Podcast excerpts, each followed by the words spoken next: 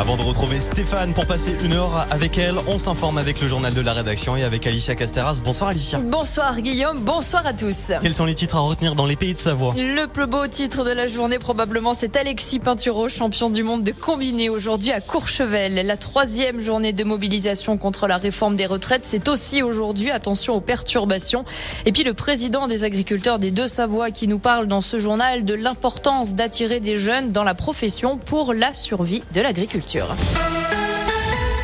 Il est champion et il est à la maison. Alexis Pinturo en or ce midi sur l'épreuve du combiné aux mondiaux de Courchevel-Méribel. Le skieur de Courchevel s'est donc imposé à domicile sous les yeux de ses supporters et ceux de sa famille. Après une première manche et un super G déjà exceptionnel en fin de matinée, le Français a tenu bon sur le slalom pour ainsi décrocher son deuxième titre mondial en combiné après celui déjà obtenu en 2019. C'était à Auré. Et demain pour la suite de la compétition, on retrouvera les femmes avec du Super G. On en reparle en détail à 17h20 avec le journal des mondiaux. Et troisième journée de mobilisation contre la réforme des retraites. Près d'un million de personnes étaient attendues dans les rues pour les différentes manifestations. Déjà dénombrées du côté de Chambéry, 4800 personnes, 3200 sur Annecy selon la police. D'autres rendez-vous également depuis 16h à Clus, place des Allobreuges, à 17h en ce moment même du côté de la mairie d'Annemasse ou encore place Charles Albert à Salanches et un autre départ prévu également à 17h30 place des Arts à Tonon-les-Bains. Les suites aussi dans l'actualité de cette grippe aviaire détectée à Chamonix, un foyer d'influenza aviaire qui a été hautement pathogène et détecté en fin de semaine dernière dans une basse-cour chamoniarde. La préfecture a aussitôt ordonné une opération de dépeuplement des volailles présentes au sein de cet élevage. Les acteurs de la filière ainsi que les particuliers détenteurs d'oiseaux sont appelés à la plus grande vigilance.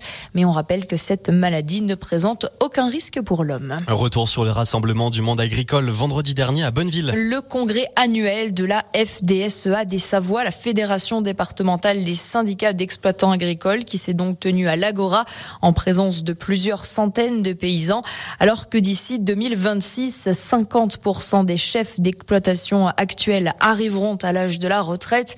L'un des enjeux urgents du monde agricole, c'est d'attirer des jeunes dans la profession, explique le président de la FDSEA des Deux-Savoies. Bah déjà d'avoir une communication aussi positive sur le métier, parce que je pense que des jeunes qui s'intéressent à l'agriculture, on en a, mais il faudra aussi qu'on soit capable d'adapter nos outils, d'adapter aussi le, portage du capital dans nos exploitations, peut-être avec d'autres partenaires financiers, tout en gardant la liberté d'entreprendre des, jeunes qui vont nous rejoindre, parce que bah, faut pas que non plus ce portage de capital freine des jeunes qui auraient envie de venir. Enfin, je pense qu'il faut qu'on arrive à les attirer, qu'on assure cette transmission, préparer et former les futurs cédants et ceux qui resteront dans le métier à accueillir ces jeunes-là parce qu'ils conduiront le métier sûrement d'une façon peut-être un peu différente d'avant.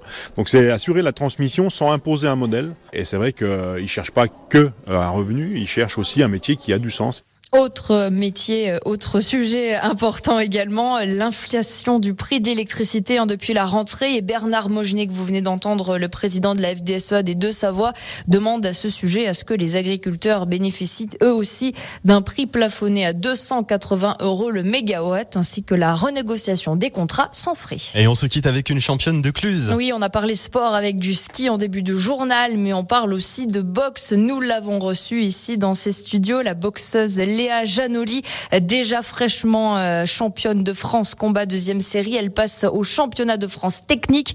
La première étape a été euh, validée le week-end dernier pour la Clusienne avec le titre régional. Elle est en route à présent pour Paris où elle vise cette fois la qualification pour les finales France. On croise les doigts bien sûr pour notre boxe clusienne Léa Janoli. Radio Mont Blanc est derrière elle. Merci beaucoup Alicia. On fera, on te retrouvera avec euh, le point justement sur les mondiaux de ski tout à l'heure dans le journal à 17h20. Restez bien avec nous.